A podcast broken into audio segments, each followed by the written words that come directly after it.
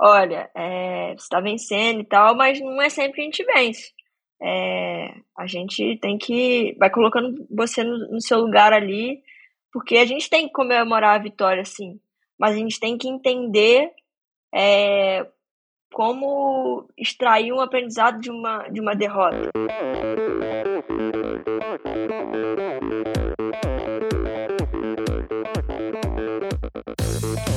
Pessoal, aqui quem fala é Renata Falzoni. Olá, e eu sou Tim Don. Eu sou Jaque Mourão. Olá, eu sou João Paulo Diniz. Eu sou Adriana Silva. Oi, eu sou Mauro Ribeiro. E, e esse, é, é o Endorfina Podcast. Podcast. Valeu, até mais. Sou Michel Bogli e aqui no Endorfina Podcast você conhece as histórias e opiniões de triatletas, corredores, nadadores e ciclistas, profissionais e amadores Descubra quem são e o que pensam os seres humanos que vivem o esporte e são movidos à endorfina.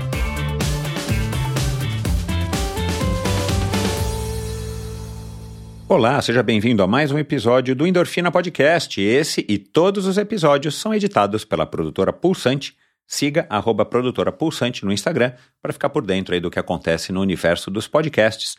Bom, mais um episódio com uma convidada muito legal, uma convidada novinha. Eu acho que ela agora é a recordista de, de menor idade, aqui de minoridade do Endorfina, a convidada mais jovem que já tive no Endorfina. Eu preciso resgatar aqui o, a, quando que eu tive a conversa com a, a Júlia, eu acho que ela já tinha 20 anos, e com a Tota e com o Vinícius Rangel, acho que eles já tinham 20 anos.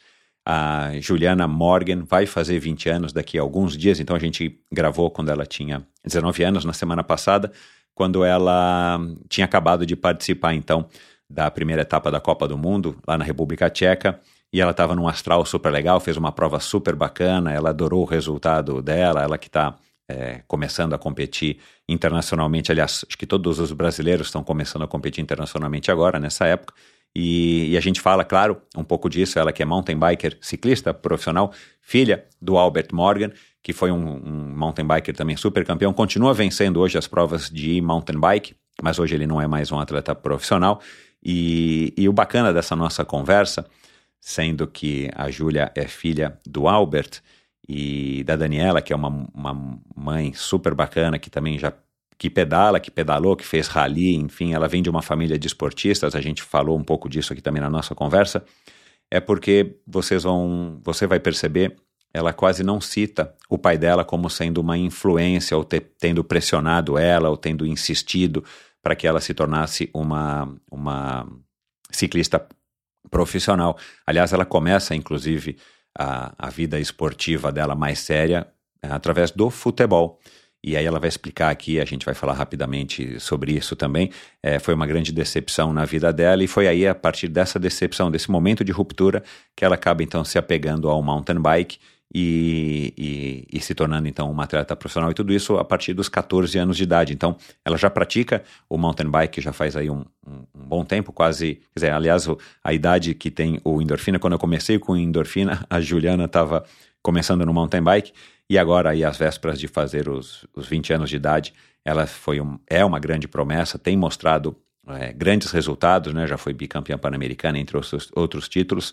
E a gente falou então sobre a, a autopercepção do desempenho. Ela é uma pessoa muito, apesar da pouca idade, uma pessoa muito madura, muito ligada. A gente vai falar disso também. A gente falou da infância, numa cidade vizinha pequena, né? a liberdade que ela tinha lá em Petrópolis, ela que nasceu e mora lá em Petrópolis, ainda na Serra carioca, na região serrana do Rio de Janeiro. O gosto pela montaria, ela que adora andar a cavalo, adora a, a andar em manga largas, marchadores, relacionamento com a mãe, a carreira, o futuro e a vida de ciclista de uma maneira geral, sendo tão jovem, estudante de agronomia, que também é outra coisa que me surpreendeu quando eu fiz a pesquisa aí. É, é, a respeito dela para gravar esse episódio. E quero então aqui agradecer a Ana Lídia Borba, que já esteve no Endorfina Podcast, foi triatleta profissional, que é ela que me conectou, ela vem fazendo um trabalho para patrocinadora, para a marca de bicicleta Sense, que é patrocinadora da, da, da Juliana, e, e aí foi a Ana Lídia que me conectou com ela, porque é, é sempre melhor quando alguém me conecta com um convidado, fica um pouco mais fácil de eu conseguir a atenção, principalmente dessas pessoas que não param quietas no lugar. E então, muito obrigado, Ana. Foi um prazer ter gravado com a Juliana, bem como você já havia me dito. E como eu esperava. Então, espero que você aí do outro lado também curta o Endorfina. Se você chegou aqui no Endorfina agora por conta da Juliana, você vai ficar sabendo ao longo da conversa que já passaram aí todas as grandes estrelas e passarão ainda mais estrelas do universo do mountain bike, se essa for a sua praia, mas principalmente essas pessoas que eu já citei aqui, como a Júlia Iglesias, uma triatleta amadora super campeã e que agora ingressou no, no mercado financeiro, é, bem jovenzinha, né, de 20 anos, quando a gente gravou, o Vinícius Rangel, que é um ciclista profissional de, de, ciclismo de estrada, também bem novinho, quando a gente gravou aqui, ele, que ele tinha 20 anos e está correndo lá na Europa profissionalmente, assim como a Tota Magalhães, carioca, que é ciclista profissional e escolheu ser ciclista profissional e agora está na Europa fazendo agora a primeira temporada dela. Então você ouve esse e todos os episódios do Endorfina lá no meu site, endorfinabr.com, onde você vai encontrar todas as informações a respeito do Endorfina inclusive ouvir os episódios e link para o meu canal no YouTube, onde você vai poder assistir essa conversa. Você vai encontrar um linkzinho ali para o meu perfil no Instagram, EndorfinaBR, que eu sempre lembro você, é a melhor maneira de você entrar entrando em contato comigo, seja para fazer um elogio, uma crítica, uma sugestão de convidados. Então é isso. Vamos lá para mais uma conversa. Muito obrigado pela sua audiência. Endorfina completando seis anos no próximo, é, no próxima semana. É, se você estiver ouvindo esse episódio né, no, no, finalzinho do mês de maio, junho é o mês de comemoração do aniversário do Endorfina, é, já seis anos no ar. E, afinal de contas, quem é que não gosta de uma boa história, não é verdade? Vamos lá.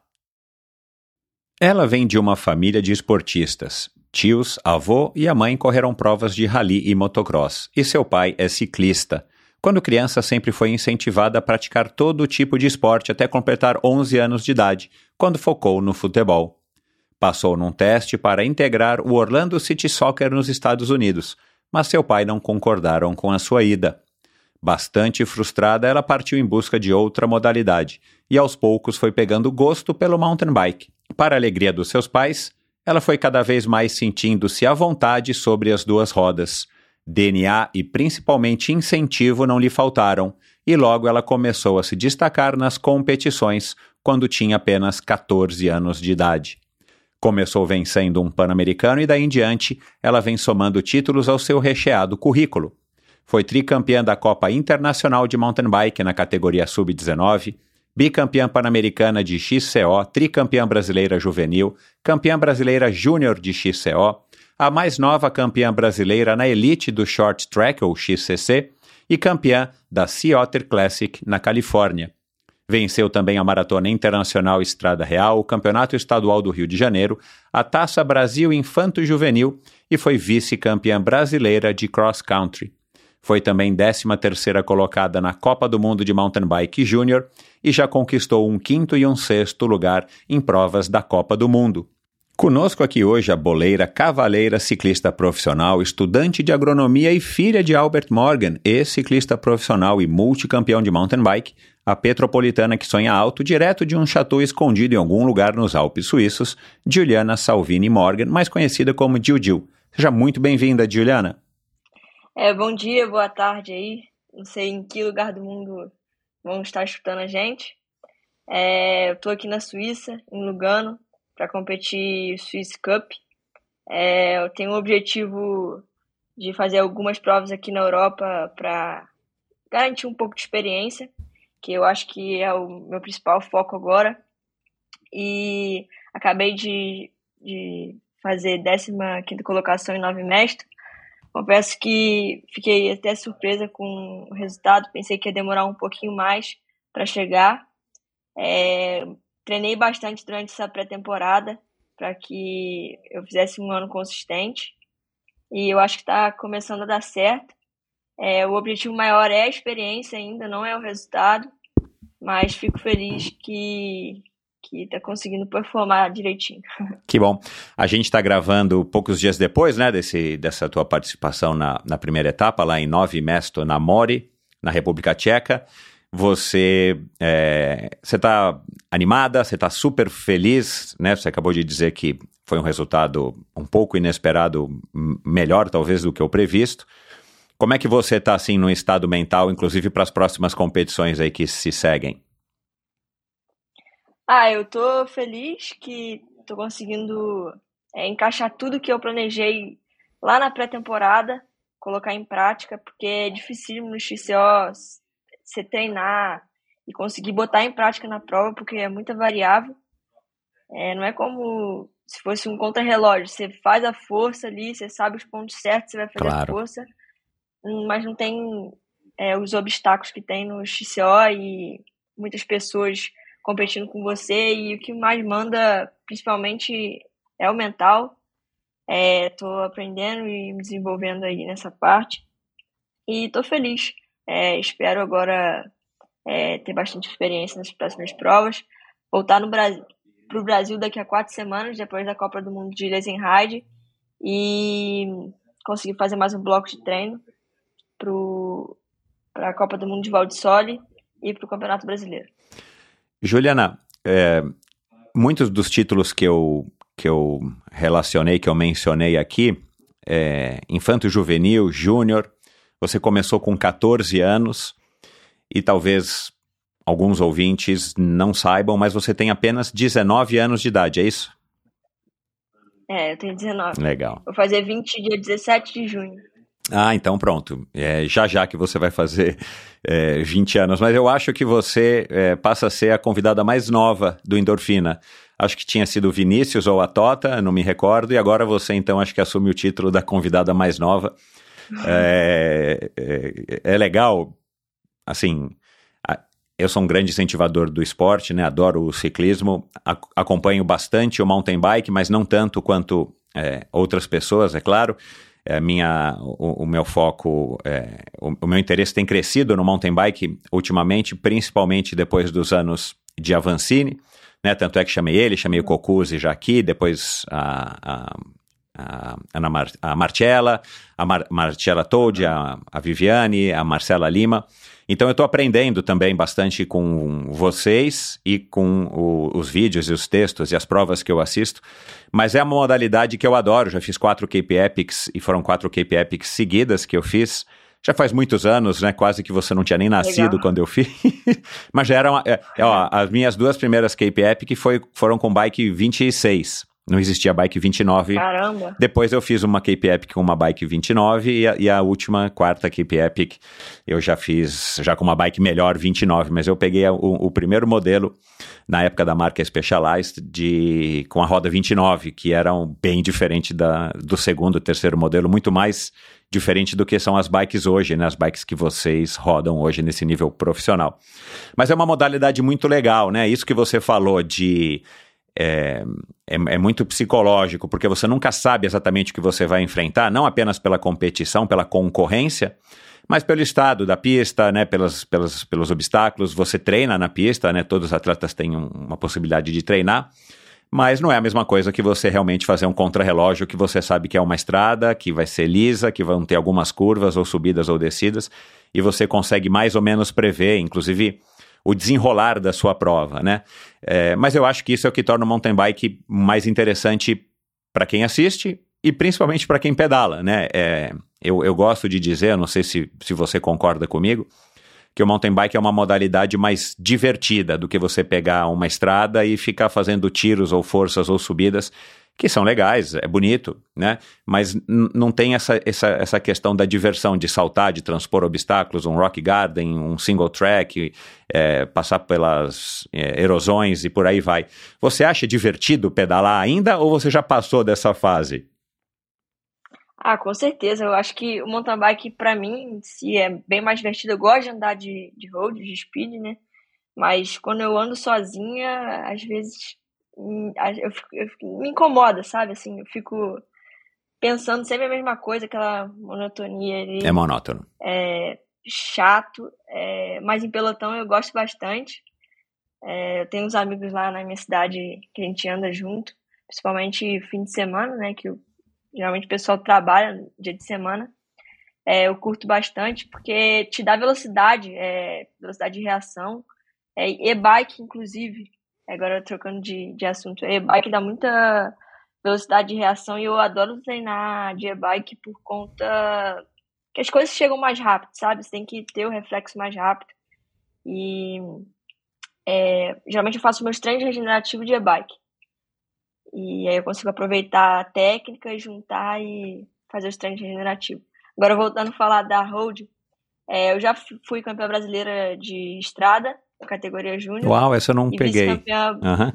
brasileira de contrarrelógio na categoria júnior também.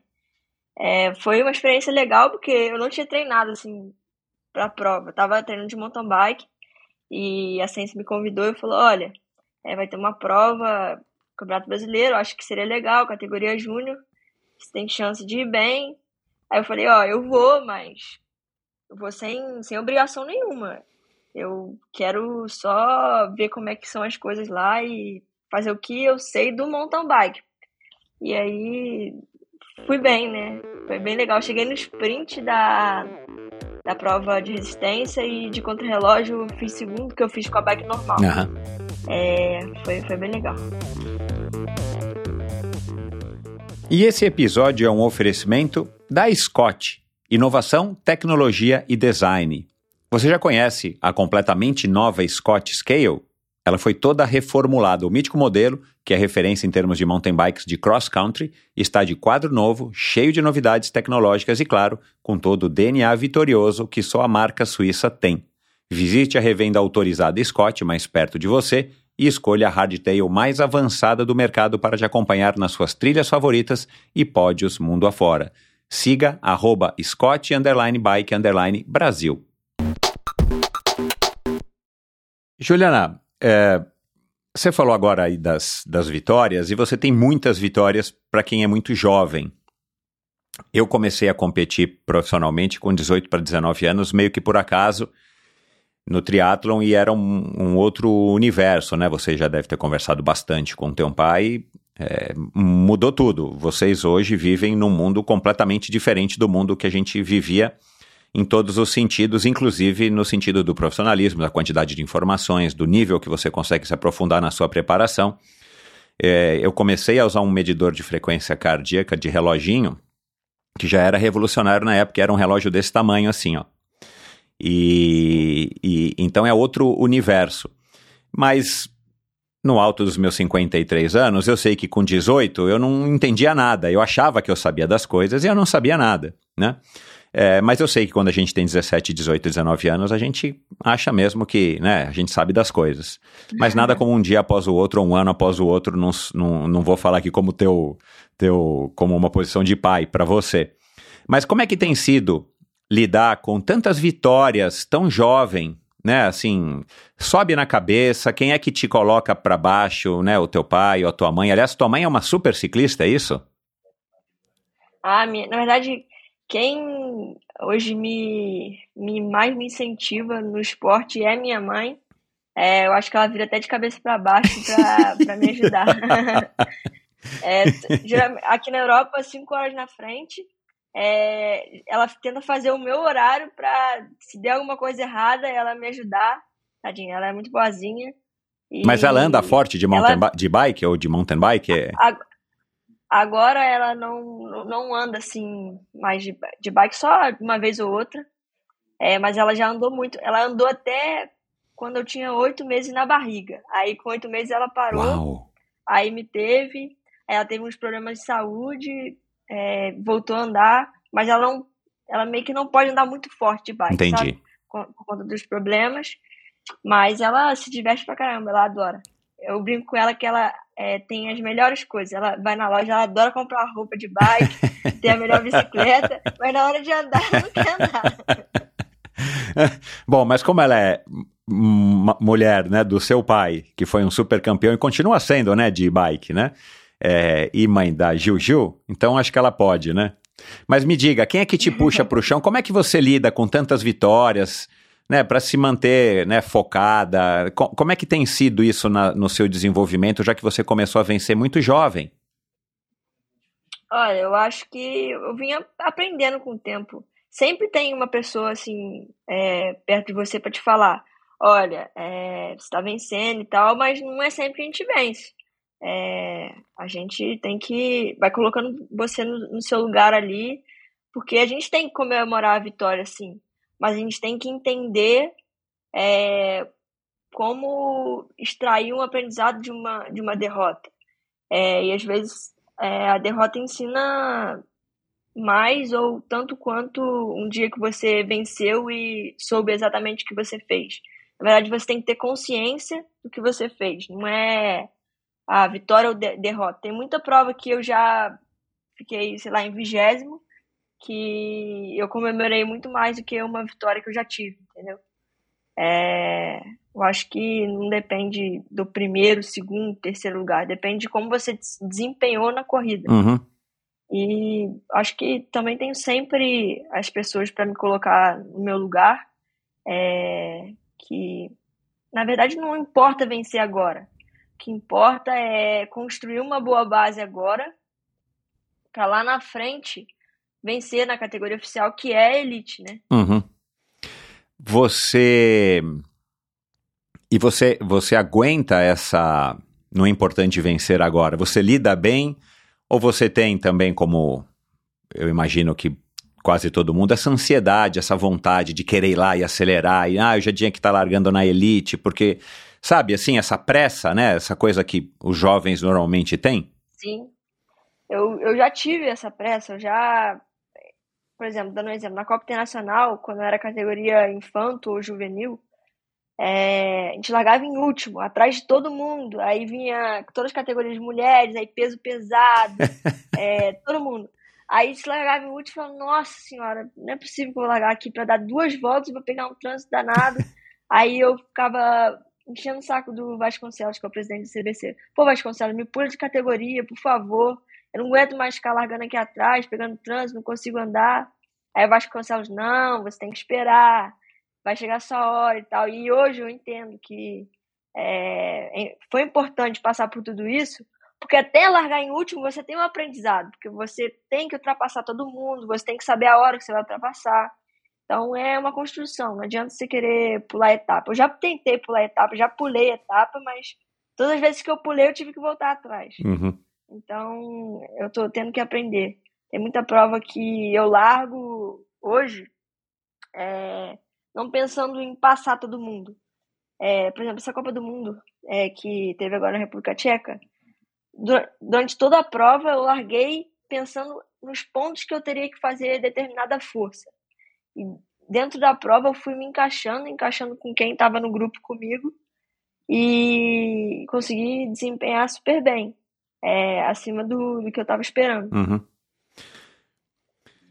Quem é, quem é a sua grande referência assim máxima no mountain bike hoje?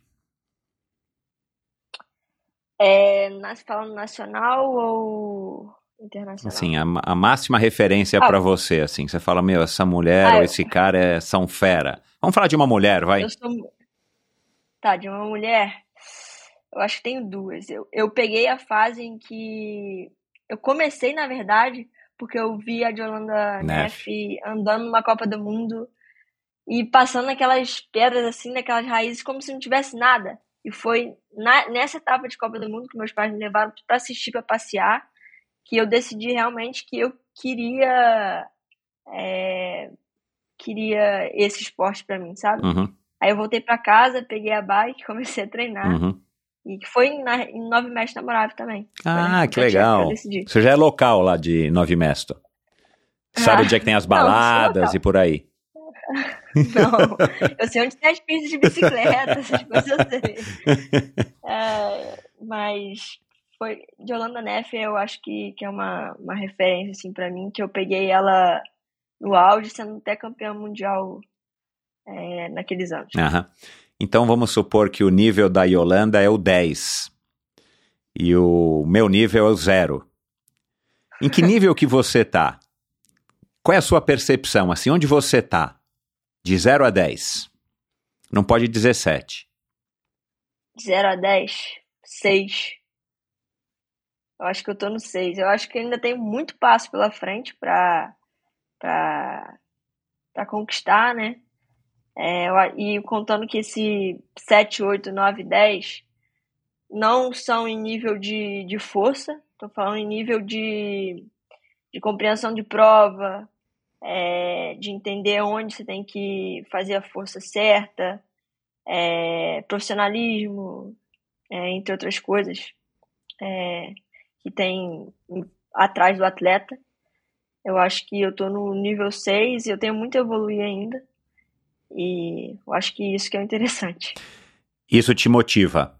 Você saber que você tem aí muito para conquistar e, e... Ah, com certeza. Eu acho que quando se eu chegar num nível que eu ver que eu não consigo mais evoluir, eu acho que isso vai me desanimar. Porque a gente sempre tem um, um ponto a evoluir. Se você chegou no máximo, para que você vai continuar fazendo a coisa que você quer, por exemplo, pedalar? Para que você vai continuar? Se você já está no nível 10. Nem o Nino Shooter está no nível 10. Tem sempre um, uma, um aprendizado, senão ele ia ganhar todas as provas. Ele ia, ia ser imbatível. Uhum. Então, acho que a gente sempre tem um ponto aí a evoluir. Isso que é o legal. Já que você falou do Nino, vamos abrir aqui um paralelo na nossa conversa. É, Para quem acompanhou, o, na prova masculina, quem ganhou foi Tom Key Pitcock, que é um ciclista uhum. profissional. Não dá para dizer que ele é um ciclista de estrada, né? Eu acho que ele é um ciclista profissional. e que correu uhum. mountain bike, não tinha nem ranking para largá-la com vocês, largou em último. E fez, né? O, foi campeão na, no XCC na sexta-feira e depois no domingo, mesmo tomando um tombo, ele levantou, chacoalhou a poeira e terminou a prova em primeiro lugar. Pelo pouco que eu entendo, eu acho que foi com uma certa tranquilidade no nível top do top do top. O que, que se diz aí no, no, no, pelotão do mountain bike, assim, com relação a uma pessoa dessa que chega, é, não é do nada, mas ele não é um cara que está viajando e competindo todas as provas como vocês. E ele chega e aparentemente com essa facilidade ele vence. É, você pode me dizer alguma coisa a respeito disso ou qual é a sua impressão? Olha, eu acho incrível a pessoa conseguir performar em várias modalidades diferentes. É, por exemplo, ciclocross, road, cross country, tudo por exemplo, a PUC, que ganhou no feminino, ela compete ciclocross e compete estrada. Então, cada vez mais, a gente vai vendo que a gente tem que ser completo pro XCO. Porque se não tivesse que ser completo, ele não ia estar no XCO. Ele tem que ser bom é, em, vários pontos ali do... É, como posso explicar? Tem que ser bom na road, tem que ser bom é, na técnica, tem que ser bom no punch, que é do ciclocross, então ele encaixa tudo isso e ele é bom no cross country. Uhum. Mostra que é tudo isso junto. Uhum. É, e eu acho que se eu puder mais para frente, quando eu consolidar, aprender realmente como performar no XCO e tiver é, sólida ali, eu quero sim é, part participar de outras modalidades, porque eu acho super interessante ser completo. Agora falando de de, do que as pessoas acham ali deles. Pelo que eu vi ali, tem uns que acham, tipo, sempre tem quem acha que não que não é legal o cara sair lá de do, do road e vir competir o cross country, tem gente que acha super válido. Por exemplo, o Nino Shooter comenta e respeita o Pidcock. É, nas, nos posts de Instagram você pode ver que sempre que o Pidcock performa bem, o Nino comenta dando os parabéns. E eu acho que não adianta você ter inimigo ali no, no mountain bike. Cada um tem o seu dia e sua chance. Então. E todo mundo compete de igual para igual, né? Assim, a hora que tá alinhado Exatamente. ali, né? Independente da estrutura da equipe e tal, ali tá todo mundo com uma bicicleta que vai ser boa e tem a pista para enfrentar lá as quantidades de as voltas, né? É. É, hoje você está é, focado em melhorar algum aspecto em específico, ou nessa temporada, ou agora nesse primeiro semestre, você com o seu treinador, vocês têm uma meta específica? Olha, eu preciso melhorar a arrancada, preciso melhorar a subida, preciso melhorar o meu downhill, a minha técnica de curva? Eu preciso melhorar, eu acho que como me entregar 100% no XCO, que é uma coisa dificílima. Por quê? É, não 100%, Por quê? não 110%. Porque, por exemplo, o XCO não é uma prova plana, não é uma prova só de subida.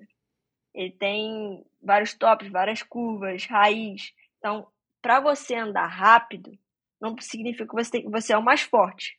Tem muita gente que tem a mesma potência e anda em top 50 e top 5, fazendo a mesma força, exatamente a mesma força, o mesmo peso. Porém, a, o jeito que eles aplicam a força é muito diferente. Faz com que eles andam mais. Eu acho que eu preciso melhorar nisso e a minha performance em si é evoluir é, fisicamente todos os pontos. Uhum. Não só arrancada, não só é, resistência, que for. Entendi. Tudo. Entendi. Bom, vamos voltar aqui no, no começo da sua história. É, como é que foi a tua infância? O teu pai, né, é, pedalando todos os dias, provavelmente, era o ambiente do mountain bike na tua casa. É, você não foi criada no meio do mountain bike, né? Você, como eu falei aqui no começo, né? O teu negócio, a partir de uma certa idade, ainda se tornou futebol, que era uma coisa legal, né? Uhum. Assim, é, é, é uma modalidade que é bastante popular aqui no Brasil, obviamente. Mas é, eu não conheço muitas meninas que joguem nesse nível de conseguir, inclusive, né, uma vaga aí para participar de um, de um time é, internacional americano. Como é que foi a tua infância? É, fala um pouquinho aqui pra gente como é que foi. Olha, a época que meu pai corria, eu nem lembro. É, É, você era muito nem- nova. Eu não lembro dele saindo de casa pra treinar, nada disso. Eu acho que eu lembro dele saindo 5 horas da manhã, 4 e meia e chegando meia-noite do trabalho. É só isso que eu lembro. E da minha mãe também trabalhando bastante. É, geralmente eu ficava com algumas pessoas em casa, ou com a minha avó, ou com alguma pessoa que cuidava de mim. E eu acho que foi por isso que eu fui desenvolvendo, porque minha mãe me colocava em muitas atividades, é, para eu não ficar sozinha em casa sem fazer nada. E eu, Isso em Petrópolis em casa- mesmo, né? Tua infância foi lá. isso, Petrópolis, o tempo que eu tava em casa, eu tava sozinha ou com alguém cuidando de Aham. mim. É, então, eu acho que eu tive que aprender a me virar sempre sozinha. E nessas, nessas atividades por fora, eu fazia basquete, futebol, é, todas as atividades de colégio, sabe? Aham. que, que tem uma atividade extra. E o tempo que eu tava em casa, eu chamava o pessoal que morava na minha rua pra jogar futebol, andar de bicicleta. Então, aquela infância é, de, de antigamente, eu acho que eu consegui viver um pouco. Uhum. É, que foi dar topada no asfalto, é, frear com, com o pé na roda, andar de skate. Então, eu fazia muito. Eu lembro que eu fazia muito, eu andava muito de patinete e fazia muita rampa de patinete, porque minha mãe tinha uma marcenaria, aí eu ficava lá fazendo rampa e pulava mais alto. Lembro que até uma vez um primo meu caiu de peito. Até hoje ele não tem um pedaço do peito porque ele perdeu Cara, de fazer salto de patinete. patinete. Então, Caramba, isso eu nunca tinha ouvido acho que- falar. eu acho que foi, foi essa infância, assim, de criança mesmo, normal. Aham. E eu acho que foi isso me ajudou muito na coordenação motora, fazer várias coisas. Ajuda muito, é. Que hoje andei muito de, de moto muito cedo também, porque todo mundo da minha família tinha um costume de dar uma moto cedo. Então acho que desde 5 anos de idade ficava tentando andar de moto, ia para as trilhas, minha mãe me levava. Tem um vídeo que minha mãe gravou, ela falou assim: vou até mandar pro Faustão. Já tem minha irmã no colo, que tinha acabado de nascer, eu acho que tinha um mês, dois meses. Ela me levou numa trilha, que até a trilha que eu, que eu treino hoje, uma motinha 110 cilindradas. Ela falou assim: ah, só você subir, é só você mirar reto. Aí eu fui reto, só que tinha um, um pinheiro, minha roda travou, eu capotei assim e caí sentada. Minha mãe largou a minha irmã no meio da trilha, com um monte de gente passando, e foi lá me socorrer. Tudo filmado no celular. É, foi, foi Quem te ensinou a andar de bicicleta? Uh, eu não sei se quem foi, não. Eu- Mas eu lembro que minha mãe fala que eu fiquei pouco tempo com esse negócio de, de rodinha. Não tinha balance bike na época, né? Que eles arrancaram a rodinha e eu já con- conseguia andar rapidinho, Aham. sem rodinha. Mas eu não lembro quem, quem ficava me segurando. não. Devia ser minha mãe, porque minha mãe que tem paciência Você aprendeu a andar primeiro de bicicleta ou de moto? de bicicleta. Uhum. E você continuou andando de moto depois? Ou foi uma coisa que não, não fez tua cabeça? Eu, eu continuei. Antes da, da bike, eu até comecei a, a treinar de moto, que eu, que eu ia começar a correr, mas aí veio outras coisas e eu decidi ir pra bike mesmo. Em, em algum momento você tem assim uma memória, uma recordação de você ter sido estimulada ou assim convidada, chamada pelos teus pais para andar de bicicleta para eventualmente, quem sabe você se tornar uma ciclista? Pela minha mãe, várias vezes. Tanto que o primeiro pedal que eu fiz assim mais é, pedal de verdade, né, que você sai para andar e faz um percurso. É, eu tinha uns 10 anos, peguei uma bicicleta da minha mãe, é, de alumínio na época, legalzinha, que era do patrocínio do meu pai de muito antigamente. É, baixei o banco e fui andar. Nossa, mas passou uma, passei uma raiva, porque eu odiava subir. Odiava subir. Eu, eu acho que eu falava todos os palavrões que eu conhecia subindo. Na hora da, da descida, falei, não é possível que tenho, tenho mais quilômetros pra andar. Andei acho que 70 quilômetros, mil e tantos subindo. Nossa! No primeiro pedal, eles também, eles também me, me, Caramba! me ferraram, né? Tem foto até no meu Instagram desse dia. É, mas foi, foi legal sofrer um pouquinho. É, é, eu, eu acho que eu vi no teu Instagram um post teu, acho que, né, fazendo assim a, a- um dropzinho, assim, uma foto bem antiga, e dizia alguma coisa dos seus medos, por isso que eu citei isso aqui na abertura. Você tinha esse receio, esse medo de fazer essas descidas mais íngremes, de, de saltar degraus e tal, é, que são comuns hoje em dia, né? Você sabe muito bem disso e faz muito bem. Olha, eu, eu acho que eu comecei porque eu não tinha medo de nada. E eu tive que me ferrar muito pra começar a das Ah, coisas. entendi. Então eu vi Porque errado. eu, por exemplo, eu comecei na bike querendo fazer downhill. Só que no Brasil, né? É, não tem como. É, até tem como, mas é bem mais complicado e logística, né? Não tem um É. bondinho pra você subir pra você descer. É, e é, minha mãe sempre me freou bastante, porque eu ia fazer as coisas sem, sem ter medo e me machucava. Uhum. E aí minha mãe falou, não, vamos com calma e tal, vamos fazer um percurso aqui. Eu sempre. Minha mãe me chamava de da pá virada, porque é, só fazia besteira. Então, acho que, que foi isso. Eu comecei porque não tinha medo, agora eu tenho muito mais medo. Eu vi um post teu no Instagram, você na Rio 2016, né? Já faz, Ah, já se vão seis anos, né? Sete anos. Sim. Então você era bem novinha. E o post dizia alguma coisa assim, né? Você com, acho que Rio 2016, na pista do mountain bike ali, dizendo, né? Era sobre estar perto dos seus ídolos e alimentar o começo do seu Aham. sonho. O que, que você pode dizer aí dessa mensagem que você passou e, e do que, que você viveu e, e, e o que, que se passou, né? Desde 2016 até agora na tua vida. Como é que você é, assimilou tudo isso? Acho que foi uma sequência de, de provas que é, meus pais começaram a ir passear é, nessa época para lugares de fora, é, que eu comecei a ter interesse. Não foi só uma prova, né? Foi uma sequência de, de prova. Foi República Tcheca, aí veio Rio 2016. Então, essa época que comecei a ver mais sobre o esporte, porque não, no Brasil você não tinha muito acesso. Uma criança normal, numa escola, não sabe nem que existe mountain bike. Não. Infelizmente, É, não. Então, então é, aí meus pais começaram a me botar nesse, nesse cenário, ver aquele pessoal correndo, um monte de gente torcendo.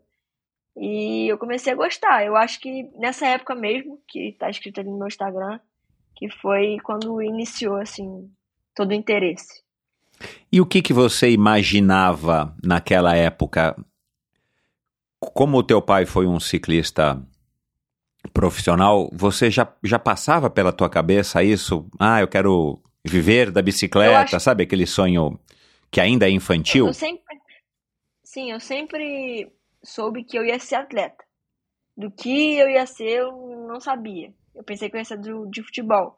E eu sempre tive muito, assim, é, um objetivo muito grande em tudo, assim. No, no futebol eu queria ser é, campeão de uma Copa do Mundo, campeão olímpico, que seja. Eu acho que eu transferi muito esse sonho do futebol pro mountain bike, mesmo sem se inteirar ali do mundo da bicicleta, como funcionava. Como eu recebi um não no futebol, eu transferi tudo que eu queria no futebol para bicicleta. Então acho que por isso que desde o começo eu já sabia mais ou menos o que eu, eu almejava, sabe? Uhum. Você disse que os teus pais não, não curtiram essa ideia de você ir para o Orlando City Soccer lá. É, e você, obviamente, ficou super chateada. É, quando você estava fazendo essas avaliações, eu não sei como é que foi esse teste para passar na, no Orlando City Soccer, vocês já não haviam conversado? Tipo, ah, e se eu passar, mãe, eu vou morar lá? Eu posso morar lá? Você vai comigo? Houve esse tipo de conversa ou não houve? Simplesmente você conseguiu essa oportunidade e aí caiu a ficha dos teus pais, claro, né? Não é você colocar você para jogar futebol no Rio de Janeiro, que dá para ir toda hora, né? Mesmo que você tenha que morar lá. Você está no outro país, distante, tem custos, tem logística, tem estudo. É, como é que foi esse processo e como é que você reagiu a essa negativa? Na verdade, foi voltando de como eu fui para lá. É, eu estava jogando num clube da minha cidade mesmo, Comecei a competir, que eles chamam de Copa Zico, no Rio. A gente foi campeã da Copa Zico e eu era a única menina. E ali ele tinha um, algum, alguns olheiros do Orlando City Soccer que ah, é, legal. me mandaram para lá. E aí eu fui. Com é, a sua mãe te acompanhando, né? Você menor de idade. Mãe. Fui com a minha mãe e metade com meu avô. Eu fiquei metade, metade, porque eu fiquei bastante tempo lá. E aí eu fiz os testes e tal, passei o tempo treinando. Fiquei surpresa da forma que eles treinavam e desempenhavam assim. É, como vou explicar? Duas vezes treino ao dia. Não imaginava que isso existia. É, você chegou, eu cheguei lá e fiquei assim, caramba. Acho que a gente aqui no Brasil a gente nem treinava, a gente só jogava futebol. É, daí é, eu recebi a proposta assim de faculdade, um determinado salário lá e uma casa para a minha família. Só que aí minha mãe, com as coisas que tinha no Brasil, com o trabalho, ela falou assim: não. Ela pensou que eu ia poder ficar lá, mas não com tudo isso. Eu acho que isso assustou ela um pouco. É, e aí ela falou: olha, não vai poder ficar lá não. É, quem sabe mais para frente. Mas aí eu falei: pô, mais para frente, mas uma, vou ter uma oportunidade maior do que essa que eu já tive agora. Ah, então já recebi um não, vou procurar outra coisa. É, eu acho que foi mais ou menos isso. Mas não foi fácil receber esse não. Porque você estava, você tava, não, né, você conseguiu dar um passo em direção ao seu sonho de ser uma atleta. Sim. E o futebol tem isso, né? Diferente de você escolher ser uma ciclista profissional no Brasil, bom, no mundo inteiro, né? Não dá para comparar futebol com, com ciclismo, né? Então, assim, você uhum. ter a chance de eventualmente começar uma carreira para se tornar uma atleta profissional do futebol, por mais que ainda seja futebol feminino, né, que é uma discrepância infelizmente muito grande para o uhum. masculino, é, você estava dando um passo para onde você achava que você tinha que ir. Então não foi fácil receber esse não. Foi um. Passou algum, alguns dias, algumas semanas chateado com os teus pais. O teu pai queria ah, e a tua mãe não? Ou o teu pai foi junto com a tua mãe e disse que não? Ah, eu acho que foram os dois juntos, né? Porque não tem como um só decidir. É, eu recebi um não, eu acho que eu fiquei um tempão sem, sem até conversar direito com, com meu pai e com a minha mãe. Chegava chateada, brava. É, só que eu não entendi. Na época, eu recebi um não, mas eu, eu não entendi muito como não. Porque eles não pegaram e falaram assim: não, você não vai. Eles pegaram e falaram assim: não, mais pra frente, a gente pode tentar de novo e tal. Então, acho que foi uma coisa mais mansa, vamos dizer assim. Mas, claro, eu recebi um não. Então, eu comecei a pensar, ah, tá, beleza, o que eu vou fazer agora? Futebol não vou continuar jogando. Vou tentar arrumar outro esporte. E aí eu comecei a fazer um monte de coisa. Jogar basquete, é, sei lá, vários esportes. Uhum. E comecei a estudar até mais é, nessa época. Estava no sexto, sétimo ano. E acho que, que foi isso. Se, senão eu fiquei. Ô, Ju... Fiquei bastante brava. Ô, Juliana, Juliana, você. É... E você não cogitou não fazer esporte, né? Você, Sim. bom, o que, que eu vou fazer? Você decidiu não jogar mais futebol, ficou com raiva e tudo mais, é compreensível. Da, da onde que vem também essa sua vontade de estar sempre fazendo um esporte? Pelo que você está me dizendo, ou pelo que você não está me dizendo, teu pai não foi aquele pai tipo, ah, vai pedalar, vai pedalar, vai pedalar, né? Porque ele era um ciclista. Ele deixou você escolher a sua, o seu caminho. Mas o esporte fazia Uhum. parte da tua vida. Isso foi é, veio de você? É, na escola era um ambiente legal? Ou os teus pais falavam, tipo, Juliana, você tem que fazer alguma coisa, você tem que fazer algum esporte porque é legal, é saudável, né? O esporte é, um, é Uhum. uma. Não, acho que acho que partiu de, de mim é, essa, essa escolha pelo esporte. E isso foi porque eu era competitiva. Eu sempre fui competi- competitiva. Até na escola mesmo eu gostava de, de competir. É, seja por, por estudo, qualquer coisa. Aham. Então, é, eu vi que eu, eu tinha um pouco de facilidade no esporte. Qualquer esporte que eu pegava, eu conseguia é, me virar bem, vamos dizer assim, né? E eu gostava, assim, de daquela. Eu sempre fui muito agitada. Pra você ter ideia, vi- pra eu viajar no carro, quando eu era pequena, eu não ficava sentada no banco. Ninguém conseguia me colocar sentada no banco. Tinha aquele negócio de segurar, eu ficava de cabeça para baixo naquilo, pulando de um lado pro outro. É, queria abrir, quando meu avô tinha um carro que tinha teto solar, queria ficar cabeça para fora, só fazia besteira. E eu acho que essa, agitação minha, eu consegui transferir, e minha competitividade, eu consegui transferir pro, Pro esporte. esporte. É. Você, é, olhando para trás nessa, nessa negativa dos teus pais, você acha que eles acertaram? Você acha que eles erraram? Você se sente um pouco frustrada de não ter tido a chance de tentar uma carreira, um início, né, de carreira, não dá para dizer uma carreira, mas um início de carreira no futebol? Uhum. Ah, olha, se fosse um filho meu, eu não falaria não. É, eu acho que eu Você não falaria ou não? Você não, não, É. entendi. Não, eu deixaria é, ter uma experiência primeiro, é, que fosse, sei lá, um, dois anos, ver se realmente seria aquilo que a criança queria, e depois daria minha opinião, o que eu achava, Uhum, é, se acharia que seria bom para o futuro ou não, uhum, mas eu deixaria ter a experiência. uhum. Mas, é, sou eu para falar que estava errado, né? E o se não existe, né? Então, É, Entendi. É, e tem uma questão aí dessa, de- dessa oportunidade para a gente encerrar aqui o assunto que é muito legal, que é o fato de você estudar lá fora, né? E ter uma experiência, né? De você Sim. ter esse intercâmbio, né?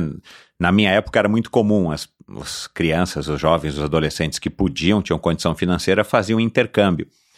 Então, justamente por conta dessa troca de experiências, de vivências, de você aprender uma nova língua e tal, então tinha todo um contexto, mas claro que tua mãe tinha as razões dela e eu, como pai, eu sei que muitas vezes a gente toma decisões erradas, mas a gente toma decisões baseadas na, na nossa situação naquele momento, né? Então, é, é, eu, consigo, eu consigo entender aí é, essa decisão aí da tua mãe dentro do contexto que ela vivia profissional e financeiro também.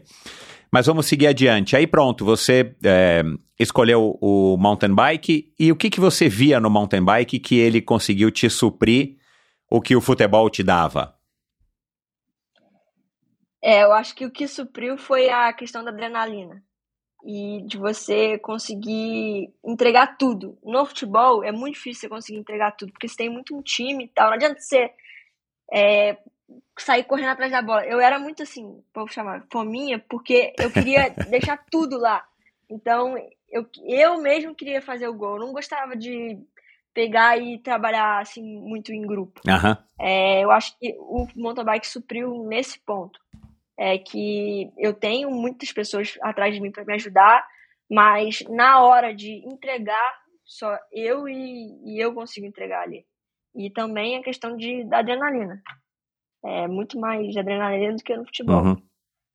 E aí você, e você aí, obviamente, você tinha é, alguém dentro de casa, e até a tua mãe também, mas o teu pai principalmente, você tinha gente da onde você poderia pegar informação, você poderia trocar ideias e, e ter um incentivo que eu aposto que a hora que você escolheu o mountain bike ou que você começou a se desenvolver e de repente, pai, agora já está na hora de ter uma bicicleta melhor e por aí vai.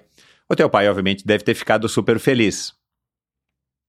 É, ele me deu uma bicicleta melhor, mas foi pior do que a que eu tinha, porque ele botou uma coroa tão grande que é, na época era 42 atrás, né? E ele tinha colocado 34 na frente e 42 atrás. Onde eu moro tem muito morro, né? Exato. Então eu e a bicicleta era grande, era uma bicicleta muito boa, mas ela era grande para mim e era pesada, é, a relação. Bicicleta era leve, mas a relação era pesada. Então eu ficava com a raiva daquilo.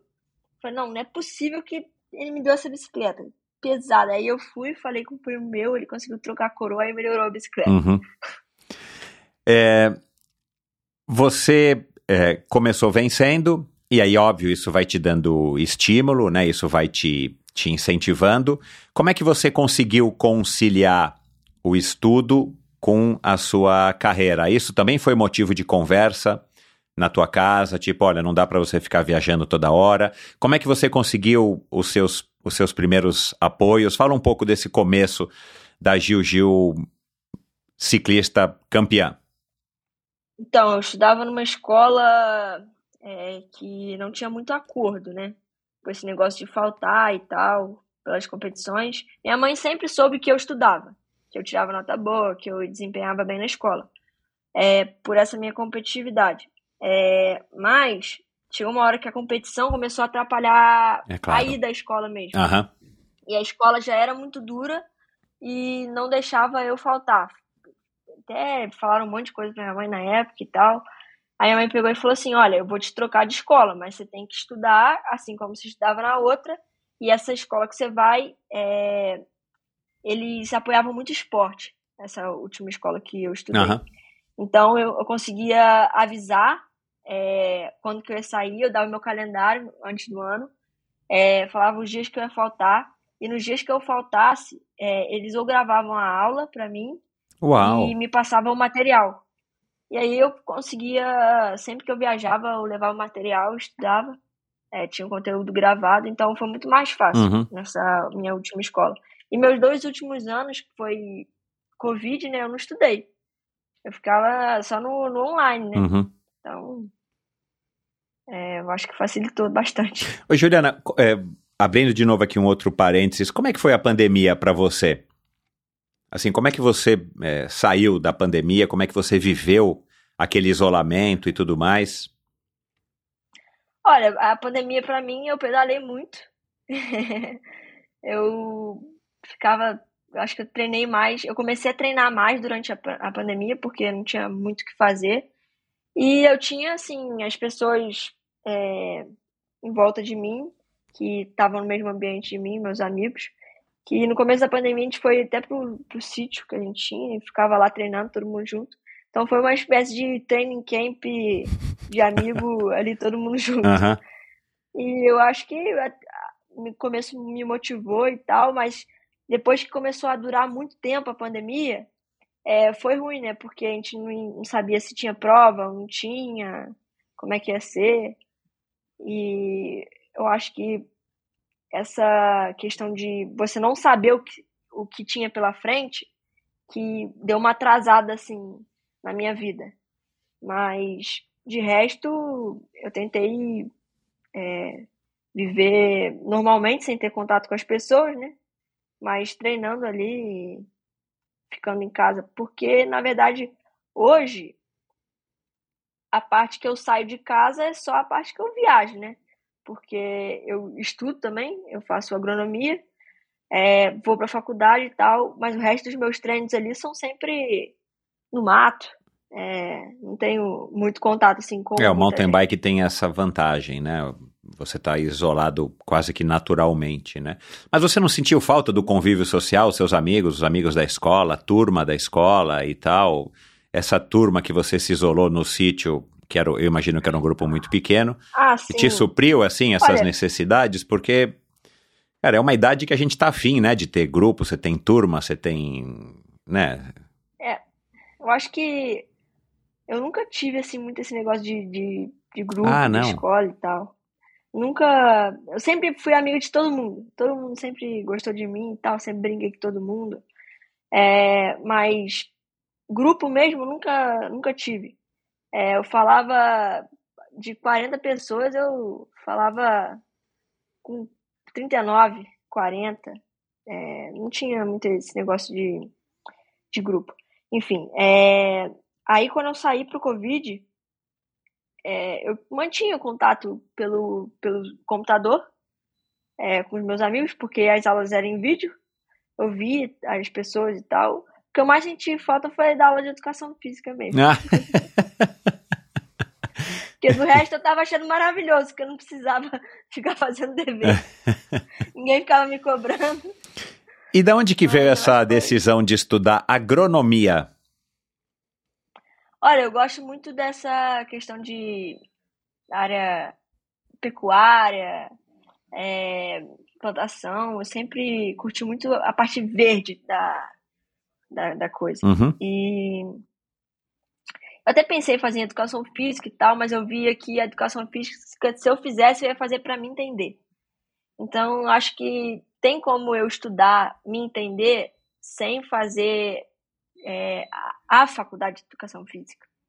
Porque é muito difícil você se entender e entender o próximo. Uhum. Porque é igual o treino, não tem como passar uma receita. Uhum. Cada um é, reage de um jeito. Então eu vi que é, eu precisava achar alguma coisa em- que tivesse a ver com essa questão assim de do verde, Uhum. da do pecuária, da, da parte da, de agronomia mesmo de plantação. Uhum. E eu, eu tô tentando aí, né, ver se é, eu me encaixo nesse, nesse meio. E eu acho que é isso. Você foi criada num sítio? Você foi, a sua casa era, era na área urbana ou era na área rural de Petrópolis? Na área urbana. Aham. Só que eu tenho um vô que mora no, em um sítio. Aham. E todas as vezes que eu não tinha o que fazer em casa, eu ia pra lá. Ah, Aí eu andava de cavalo, é, andava de moto. E foi por isso também que Aham. eu comecei a gostar. Uhum. E a parte do, do cavalo mesmo, que, que eu sempre gostei. Desde pequenininha, meu- minha bisavó me levava pra andar a cavalo. E eu fui sempre gostando. Sempre competindo, né? Negócio de correr de cavalo era comigo. É, qual que é a relação de andar a cavalo e andar de bicicleta? Tem alguma? Tem, é, eu acho que é liberdade. Ah, Porque legal. quando a gente sai de cavalo, a gente é você e o cavalo. Eu acho que você tá ali no verde, hum, consegue escutar o barulho do passarinho sem ter nenhum carro passando.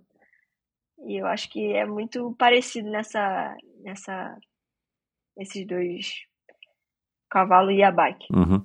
Que provas de. é, você diz que monta manga larga, né? Você diz que tem, né? um- uns, uns dois cavalos. Olha, eu tenho manga larga, mas eu quero trocar mais pra frente, quero Para o modelo comprar um 2024? É, do- programa 2024, comprar um quarto de milha e começar a fazer prova de três tambores. Ah, é, você falou. assim. Legal. É, E quais as provas que você competia de, de enduro, é, de resistência? Que provas que eram? De, de cavalo? Não, manga larga é mais prova de marcha. Ah, mesmo. de marcha, É, tá certo, isso. é, é ruim porque você necessita de um juiz, né? Então, nem sempre é como você quer, Uhum, que é o resultado uhum, que você acha, né? uhum. E aonde que você... Não é quem chega na frente. E você competia aí mesmo? Na, na- na- na É, serra? na região ali de, de, de Petrópolis tem área rural, né, também. Aham. E aí tem competições então tem- regulares de Tem, a cavalo. sim. Cara, que legal. É, existe isso que eu não, não, não fui atrás ainda de descobrir, né? Que é, os cavalos exercem essa fascinação, né? Tem tratamento de crianças é, com é, deficiências psicológicas, mentais, motoras, é, que se usa cavalo e tal, né? Mas existe alguma coisa que eu também, né? Tô dizendo que eu não fui atrás ainda, mas que tem uma questão das meninas com cavalos, né? Eu não sei porquê. É, você tem essa adoração, essa paixão pelo cavalo? O que, que você também vê no cavalo que desde pequenininha, né, tua avó te levou e tal, você teve esse incentivo, mas por que que você quis continuar? Olha, é, eu acho que eu sempre gostei de, de animal e tal, sempre gostei de cachorro, é, mas eu vejo que o cavalo é uma coisa que é treinável. É, eu consigo, eu, por exemplo, eu consigo transferir um treino meu pro, pro cavalo. O cavalo faz intervalado, É. o cavalo é, tem o dia de regenerativo, é, tudo isso. Ele, ele tem a parte que ele alonga, é, flexiona, é, então é um treinamento. Então eu acho que tudo assim na minha vida, eu vejo no- na parte que eu consigo desenvolver, assim, é, igual estudo. Se eu consigo estudar para aprimorar, consigo aprimorar o cavalo com um treino, me aprimorar para para desempenhar na bike, eu acho uma coisa legal, que é o resultado demora, mas você vê que dá resultado. Uhum. Então, eu acho que isso é uma coisa que tem a ver com eu gostar de cavalo. Uhum. Quando que esse teu excesso de competitividade, dessa característica que você tem, quando é que isso acaba atrapalhando um pouco? Se atrapalha? Ah, é, porque às vezes eu tento dar três passos para frente e não dá certo, tem que ser mais devagar. Eu acho que é nessa parte que me atrapalha. Aham. E você não gosta de perder nem no paro ímpar, é isso? Ah, nem no cuspe a distância eu gosto de perder. ô, ô, Juju, o teu futuro é, hoje, né, com a sua cabeça de hoje, é, vai fazer 20 anos, né? É, você quer, assim que você se formar, já começar a fazer algum tipo de estágio, a trabalhar de alguma maneira na agronomia? Ou você já está decidida que você vai tentar seguir a carreira como uma ciclista até um ponto que você não consiga mais? Porque eu não sei como é que é no mountain bike, mas no ciclismo profissional, tirando ali a nata da nata da nata, a gente percebe que aquele pelotão intermediário, ah, todas têm, quase todas têm uma profissão. Né? Então elas pedalam Sim. também profissionalmente, ganham alguma coisa, embora não seja talvez o su- suficiente para sustentá-las, mas é como se elas tivessem dois, dois empregos. É, Eu não sei como é que é no mountain bike, queria que você falasse um pouco. Você pensa nisso Olha- ou você vai esperar, enfim, mais esse ano, mais o próximo ano, que podem ser cruciais para definirem né, qual que vão ser os próximos passos da tua carreira, já que você é muito jovem? Olha, meu objetivo é seguir na carreira do, do mountain bike, sim. Mas eu acho que eu vejo muitas janelas do meu dia, mesmo em atletas profissionais, que é possível você empreender em outras coisas. Não que não seja em agronomia, que seja, sei lá, dando um exemplo, uma marca de roupa de bike. Aham. Ah, vou fazer uma marca de roupa de bike. Eu vejo que é possível, é sim, é, você nessas janelas conseguir conduzir outras coisas. Ou que seja estudar outra faculdade, é, aprender outras coisas. Ou colocar em prática o que você já sabe. E eu, eu não gosto só de fazer uma coisa, sinceramente. Eu gosto sim de andar de bike, é, quero tenho meus objetivos, quero seguir isso, esse é meu principal objetivo, mas eu não gosto de ficar parada, assim, Uhum. é, esperando também o que as coisas aconteçam. Entendi.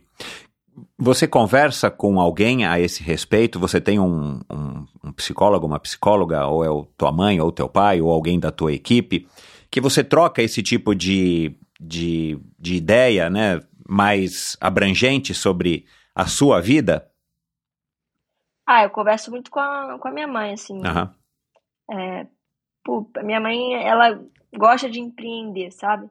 É, tudo que ela vê, ela, ela tem uma ideia muito boa, assim, é, de como desenvolver tal coisa, de como trabalhar com aquilo. E é, ela, ela, eu converso bastante sobre isso com ela. Uhum. E essa ideia de eu não quero ficar parada, eh, você não deve ter ouvido, mas minha conversa com a Marcela Lima mostrou que ela tem muito essa ideia também, né, de estar se preparando para a vida. E o esporte é uma das disciplinas, mas talvez não precise ser a única, principalmente quando a gente é jovem. É, e aí eu digo, pela minha própria experiência, né, a gente tem muito mais energia, obviamente, quando é jovem, muito embora a gente ache que a gente tenha que focar numa coisa só, porque a gente tem mais essa, esse drive, esse ímpeto de, né, de querer ir com mais sede ao pote. É, mas a gente sabe que depois que a gente passa por isso, que dá para a gente fazer outras coisas. E eu acho legal ouvir uma, uma, uma moça, uma mulher como você falando disso, porque eu acho que esse é o caminho certo, principalmente por ser uma, o ciclismo ser uma modalidade onde a chance de você conseguir ganhar o, o que você precisa durante os seus anos competitivos para que você tenha uma, pelo menos uma boa chance de futuro é, economicamente é, estável, as chances são quase que infini, é, impossíveis, né? Quase que não dá para acontecer. Eu não sei se existe alguém que viva só, só do que conseguiu colher quando era ciclista, tirando raríssimas exceções. Então eu acho muito bacana. É, e você segue exemplos de outras pessoas, vocês também dentro aí do teu pelotão, não sei se você é amiga dessas outras pessoas que eu citei aqui, ou de outras, que também vão te abrindo a cabeça para que você seja um ser humano, não uma ciclista apenas, melhor em todos os sentidos, inclusive para te dar um repertório para você desempenhar melhor as suas provas de mountain bike, para você ter a percepção sobre o seu corpo, sobre a pista, sobre o cenário, para você assinar um contrato, por exemplo, né? É, Pode falar. Eu acho que continua sendo a minha mãe mesmo que eu converso sobre isso. Eu não costumo conversar é, com outros, outros ciclistas sobre isso, mas eu, como você falou, a gente tem que é, ter outras coisas para pensar. Você imagina, você se frustra com algo da bicicleta ou acontece algum acidente, você não pode só ter aquilo para pensar. Você tem que ter outra coisa para pensar, senão você vai, você vai entrar em depressão. Se não tiver outro, outra coisa para desenvolver uma ideia que você tem, hum, acho que comigo não sei se daria certo fazer só uma coisa. É, eu, eu concordo. Eu acho que hoje em dia, da maneira como o mundo é interligado, conectado e, e as possibilidades né, que você tem que todos nós temos à nossa disposição, muitas vezes na palma das mãos, dentro de um celular, eu acho que é uma decisão inteligente você se preparar para a vida em diversos aspectos e não ficar só concentrada numa única atividade, porque é isso, aconteceu alguma coisa, sei lá, né, ou você cansou, você tomou um tombo, ou acabaram os patrocínios por algum motivo, e você é. não sabe o que você vai fazer. É, hoje em dia acaba sendo um desperdício né, de oportunidade. Sim, eu acho que até para você conversar com uma pessoa, por exemplo, vou conversar com você, conversar sobre bicicleta. E aí, se eu não sei falar mais nada, por que, que eu vou conversar com você? É. Não sei conversar mais nada, então uhum. acho que não tem muito sentido também só pensar bicicleta, bicicleta. Se o mundo não vai acabar com bicicleta, então. Uhum. Verdade. Que Legal, que bom, isso aí. É, como é que você se enxerga daqui a cinco anos, com 25 aninhos? eu já me enxergo, acho que bem mais é, firme no, no cenário do, do mountain bike. É, vamos dizer assim, sólida. Com, já vou ter, eu acho que eu já vou ter meu espaço daqui a cinco uhum. anos. E você já pensou onde que você vai estar com 30? Trintinha? não sei não. Eu acho que é muito, é muito tempo ainda. ai, ai. ai, ai. Juliana, é, o que, que você mais gosta de dessa tua rotina de viagem, né? Legal, você está na Suíça agora, mas você não está passeando, você não vai esquiar. Eu entendo que pela, pela sua mentalidade, eu acho que você até dá uma voltinha, você pelo menos tenta saber em, é, em que cantão que você está aí na Suíça, uhum. né? O que, que tem aí em Lucerna. Você não fica também só naquela coisa prova, né, avião, trem, prova, avião, trem, treino, prova, dormir, comer. Você tenta. Uhum. Mas o que, que é o mais legal? Porque você não está necessariamente de férias aí, embora você vá fazer hoje a aula de agronomia depois da nossa conversa aqui. Não vai ter aula hoje online? Uhum, vou. Olha lá. Uhum. então, é... mas o que, que é mais legal dessa, dessa vida, cara, que você está cada hora em um lugar, seja aqui dentro do Brasil viajando, seja em casa, seja aí na, na Europa? Eu acho que hoje o que mais me, me encanta, assim, dos lugares que eu vou é a geografia, assim, da região, a paisagem, a arquitetura. Eu acho que todo lugar que eu vou, eu sempre tento criar uma imagem é, do lugar. Uhum. Tipo, aqui eu consigo ter a imagem de, das construções, dos lagos, das montanhas, exatamente como são as pedras, as coisas que, que tem em volta aqui, que eu acho que é super interessante. Quando você lembra de um lugar, você tem a imagem do lugar. Uhum. É, e eu gosto bastante daqui da Suíça por conta disso. É muito lindo, né? As paisagens. É, a educação das pessoas também chamou a atenção. É, a forma. Uma coisa que é interessante, que é engraçado, que eu vejo. A, adoro entrar em supermercado e farmácia de lugar diferente. Ah. é, é super diferente. Aham. Você vê como é que. Até o remédio, você vê que é o mesmo remédio, mas muda o nome. É, mesma fruta muda o nome. É, frutas de lugares diferentes. Isso eu acho bem interessante e dá para aprender bastante. Uhum. Você viu que eu coloquei em sua homenagem aqui uma bandeira da Suíça, ó. Ah, Que é a legal. bandeirinha que eu usava para torcer para a seleção suíça na Copa do Mundo não deu muito certo. Chocolate. É, você é, consome o ciclismo em que, em que nível, assim, nas suas horas vagas, quando você não está pedalando, né? É, vo- você assiste muitos vídeos, você fica horas e horas no Instagram vendo o que, que as outras competidoras estão postando e fazendo. É, qual que é o seu interesse pelo ciclismo? Ou é ciclismo mountain bike, ou é ciclismo de estrada? Você tem interesse por outras modalidades de ciclismo? É, como é que está o ciclismo na sua vida hoje, fora o fato de você estar treinando diariamente? Então, é, aqui na, nesse momento que eu tô agora, essas semanas aqui na Europa, eu tô consumindo quase 100% o ciclismo. Porque tudo que eu tô fazendo é em função de estar de tá bem para a próxima prova, é, assistindo alguma coisa relacionada ao ciclismo. É, claro que eu tenho minhas atividades de faculdade, sei lá, curso de inglês, aula de francês, essas coisas que eu faço por fora. Ah, você faz aula de francês? É, faço. Que legal, Tô aprendendo a falar. que legal. É, mas ainda estou no começo, estou aprendendo. É, e nesse período aqui eu estou muito focada assim no ciclismo. Mas é, quando eu estou em Petrópolis, que é minha cidade, eu tenho que fazer muitas outras coisas. E o que me ajudou bastante foi, como eu tenho cavalo agora, é, eu tenho também que cuidar do cavalo e tal, muitas coisas, remédio, é, que seja treinar o cavalo também, eu ando. Então isso me ajudou também a tirar um peso das minhas costas só de pensar no ciclismo, sabe? Uhum. É, eu não gosto de ficar. Eu gosto de Instagram, legal, gosto de olhar, ver o que o pessoal tá fazendo, é, coisas diferentes, gosto de aprender algumas coisas que passam no Instagram que dá para aprender, é, seja tecnologia, uma coisa relacionada à tecnologia, ou a treino, gosto de ler também sobre, é, sobre essa parte fisiológica, é, mas eu acho importante também ter outras coisas para pensar, sabe? Não ficar só focado no ciclismo. Uhum.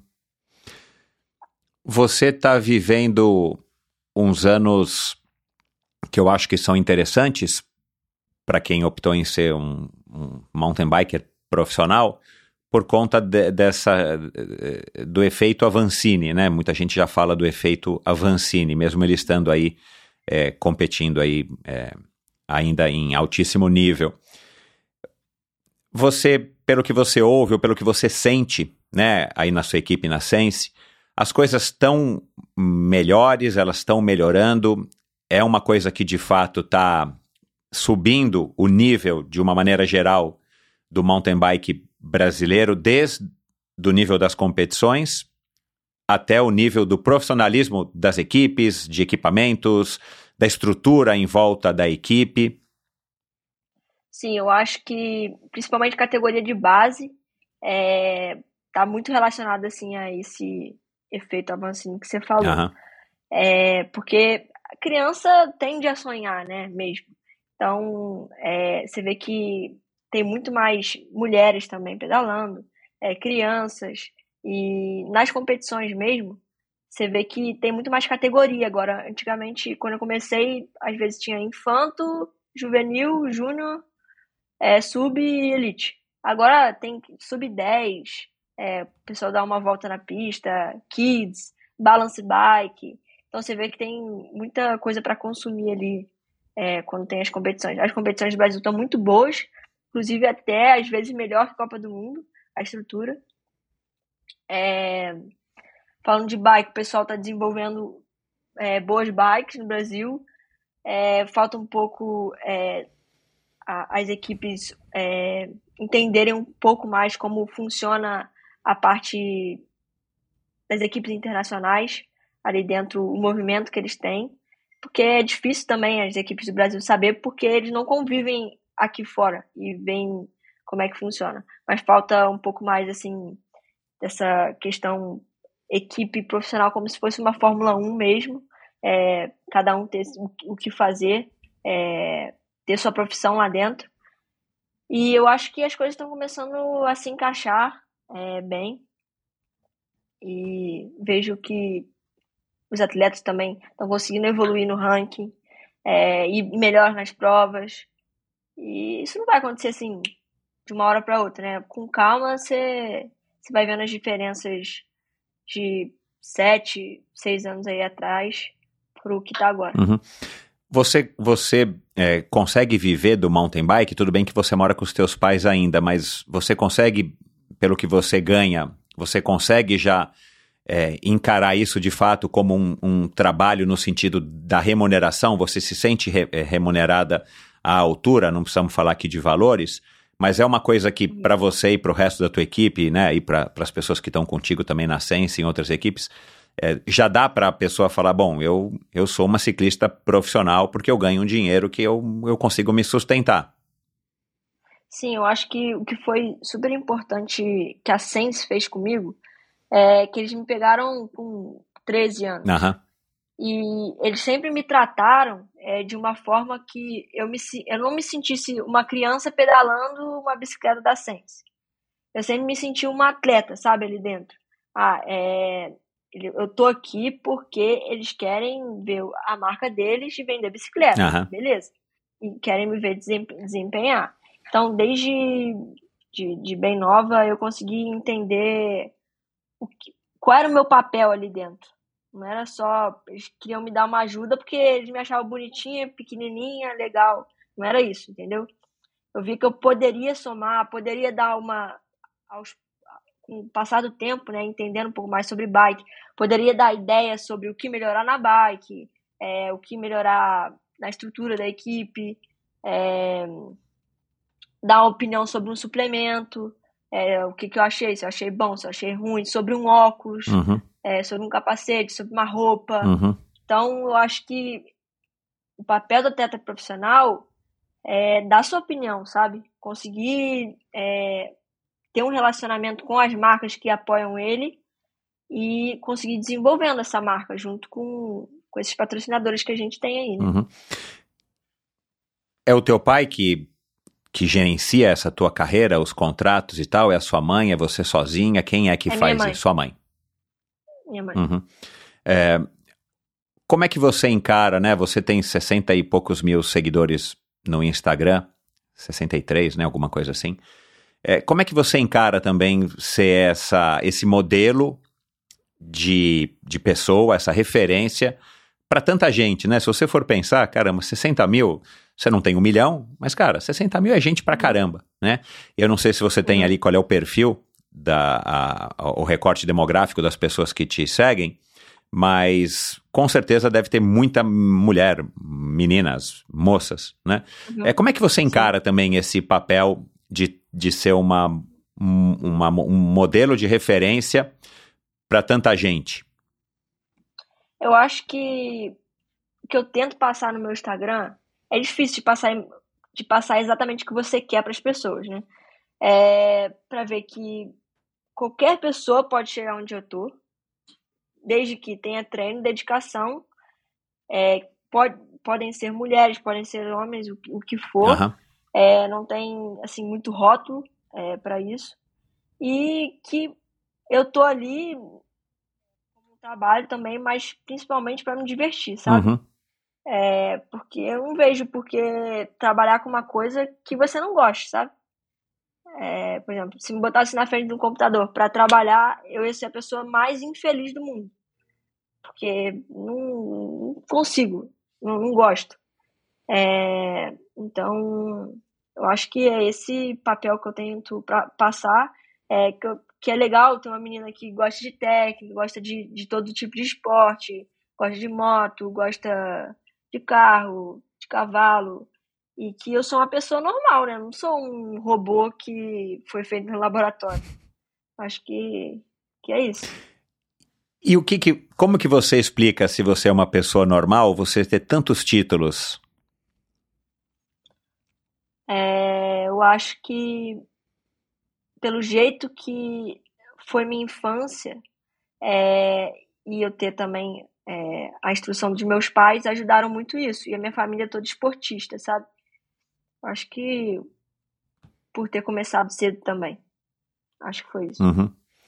Quando você alinha numa etapa da Copa do Mundo ou aqui numa Copa Internacional, que são as provas, né, que eu imagino que tem aí a, a, as adversárias de maior nível de uma maneira geral, né, de melhor nível de uma maneira geral, você é, se sente preparada para enfrentá-las ou é uma coisa que ainda você também está trabalhando para se sentir segura nesse nível de, de achar que você pode vencer? Eu acho que eu me sinto segura porque todos, cada um com certeza está no, seu é, determinado tempo de carreira. Porém, se todos estão ali, todos merecem estar ali. Uhum.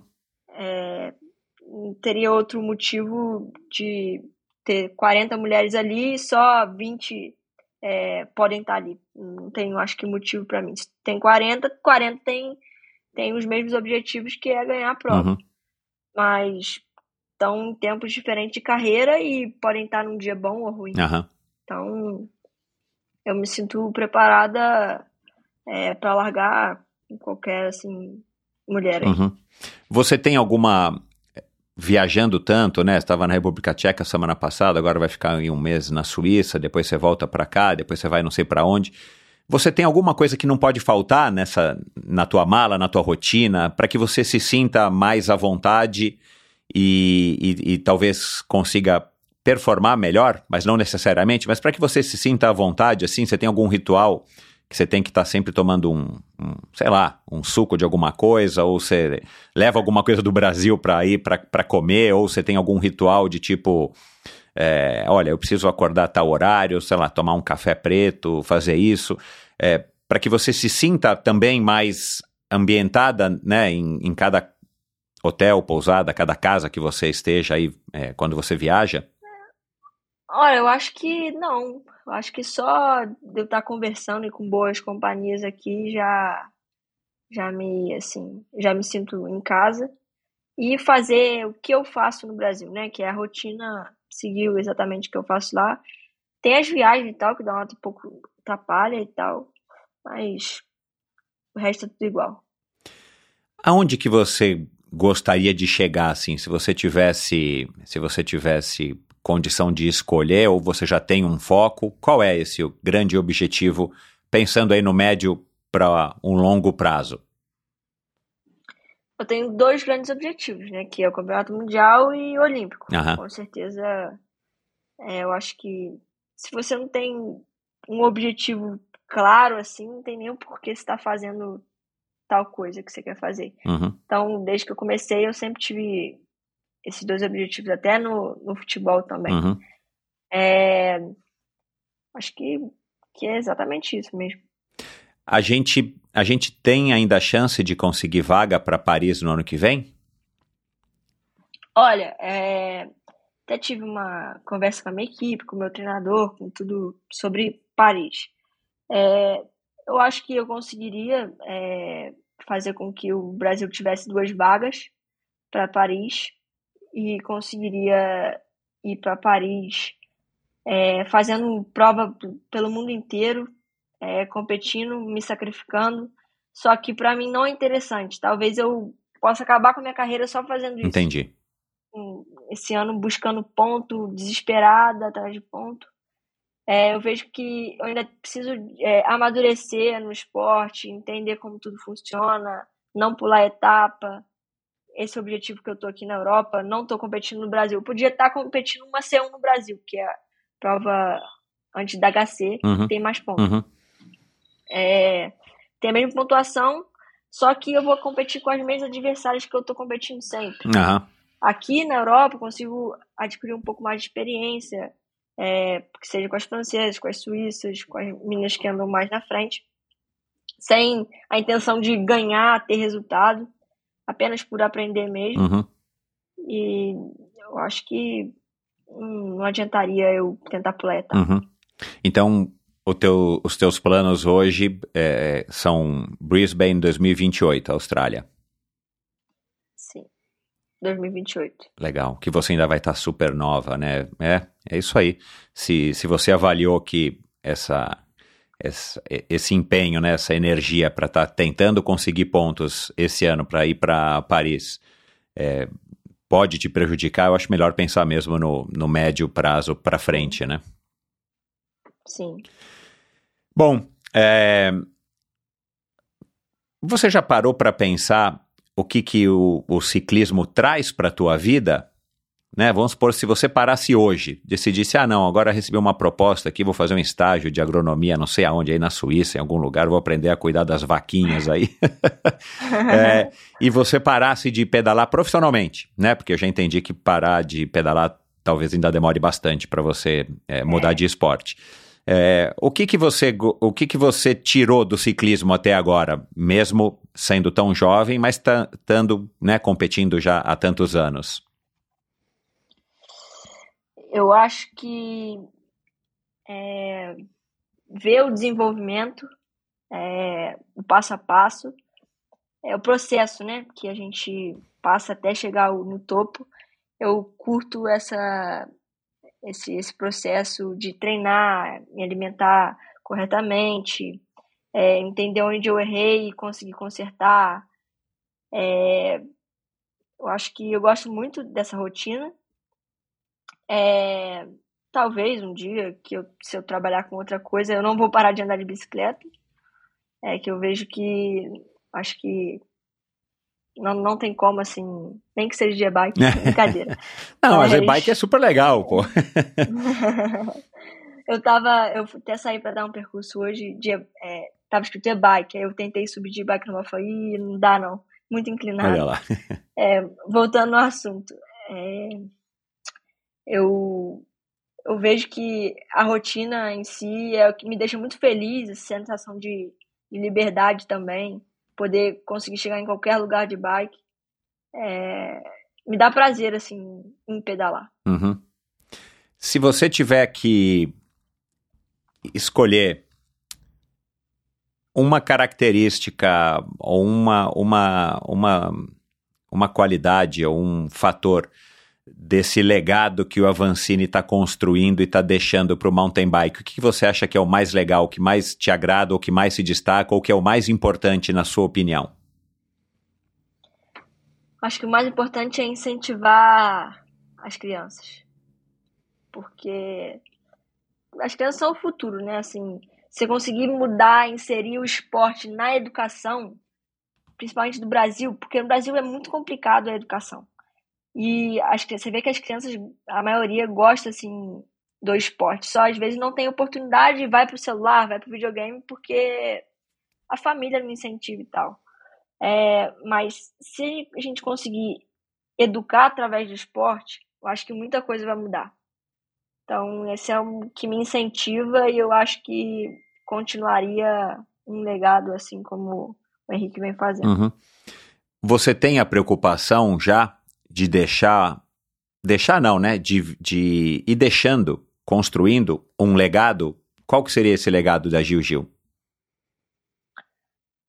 Ah, eu acho que com certeza, né? É, acho que tudo que eu faço hoje em dia não, não tá ligado só é, no egoísmo de eu querer chegar lá no topo. É, eu acho que eu quero ver o mountain bike do Brasil lá na frente, eu quero ver muito mais criança ligado, ligada ao esporte, é, não, que, que não seja mountain bike, que seja futebol, que seja o basquete, que seja que as pessoas tenham na rotina o esporte, a saúde, é, aprenderem a se cuidar, a entender sobre o corpo, acho que é fundamental. Bacana. Quem quiser te acompanhar, qual é, como é o nome do. É, qual é o, o, o teu Instagram mesmo? Gil, Gil Morgan, é isso? É Juju Underline MTB. Ah, underline MTB. Isso, é G-I-U, G-I-U, underline MTB. É a rede social que você é mais ativa, é onde as pessoas podem interagir contigo, dizer que te ouviram aqui no Endorfina, que acharam legal isso, aquilo outro. Isso aí. Legal. Tá bom. E é você mesma que responde ou é alguém já da tua equipe? Não, sou eu mesmo que respondo. Legal, Juju. Muito obrigado. Boa sorte aí na, na- nessa temporada europeia. Eu sigo aqui. Quem está ouvindo, tenho certeza, também segue torcendo por você. E claro, é, eu espero recebê-la várias vezes aqui de volta no Endorfina ao longo aí dos próximos anos, para que você possa contar aí as suas experiências de vida sobre a bicicleta e sobre o que mais você quiser falar, já que você não é uma pessoa de um único assunto, né, um mono, monofocada, você é uma pessoa que está aberta e antenada aí para as coisas que rolam ao seu redor. Muito obrigado, adorei te conhecer, boa sorte e bastante saúde. Agradeço aí pelo convite e todo mundo aí que vai escutar a gente aí no podcast. E um grande abraço. Abraço, obrigado. E é isso, muito obrigado pela sua audiência. Espero que você tenha curtido mais esse episódio do Endorfina Podcast. A gente falou aqui de algumas pessoas que já passaram pelo Endorfina, entre eles a Tota Magalhães, a Marcela Lima, a Marcella Toldi, eh, Viviane Faveri, Vinícius Rangel, Rangel o Claro Cocuzzi, Jaqueline, Adriana Nascimento, Raquel Gontijo e Raíza Golão, e por aí vai. É, você encontra esse e todos os episódios do Endorfina lá no endorfinabr.com, meu site, onde você consegue ouvir todos os episódios, você consegue informações de como apoiar esse projeto, você consegue ali um link para o meu canal no YouTube, onde você também vai poder assistir, você pode também assistir essa conversa ou aos trechos dessa conversa. Você encontra um link para o meu perfil no Instagram, que é a melhor maneira que você tem de entrar em contato comigo, de mandar uma mensagem, de mandar um feedback. Aliás, mande um, um, um alô para Jill, ela vai adorar, ela vai curtir aí a saber que você ouviu e conhecer um pouquinho mais da história dela. Ela que é uma pessoa que eu acabei não perguntando para ela, mas eu não achei nenhum podcast aonde ela tenha participado. Então fica aqui então agora esse registro aí um pouco da história da Juliana, que é uma atleta que, pelo que você pode perceber, eu também. A gente vai ouvir muito ainda falar dela e tá num caminho muito legal, com uma cabeça muito legal, tá super bem aí orientada e muito ligada nisso que é bacana de você ver esses atletas jovens de hoje em dia e aí a gente consegue extrapolar isso para outras modalidades, como é, é, eles estão mais maduros para poder encarar uma carreira, seja qual ela, seja ela qual for, como foi o caso aqui também da Júlia da Júlia Iglesias, né, que já está aí numa carreira legal aí, barra triatleta, barra é, é, do mercado financeiro. Então é bacana a gente ouvir essa nova geração aí super antenada, super esperta e sabendo o que quer. Então acho que isso já é uma prova de que a gente vai ouvir muito falar ainda da, da Juliana, trazendo muitos títulos e, e, e conquistas para o Brasil. Mas é isso. Muito obrigado pela sua audiência. O Endorfina agora completa no mês de junho.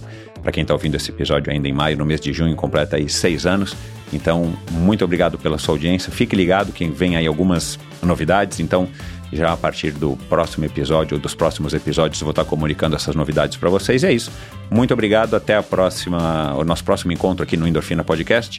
E é isso. Valeu, um abração e até a próxima. Obrigado por ouvir esse episódio do Endorfina. Acesse o endorfinabr.com, vá no post do episódio de hoje para conhecer um pouco mais sobre o meu convidado e alguns assuntos abordados em nossa conversa. Lá você ainda encontra todos os episódios do Endorfina. Siga o Endorfina BR no Instagram e confira imagens inéditas e inusitadas dos meus convidados. Participe enviando comentários e sugestões. Se você curtiu, colabore assinando o Endorfina no seu agregador de podcasts preferido e compartilhando com seus amigos.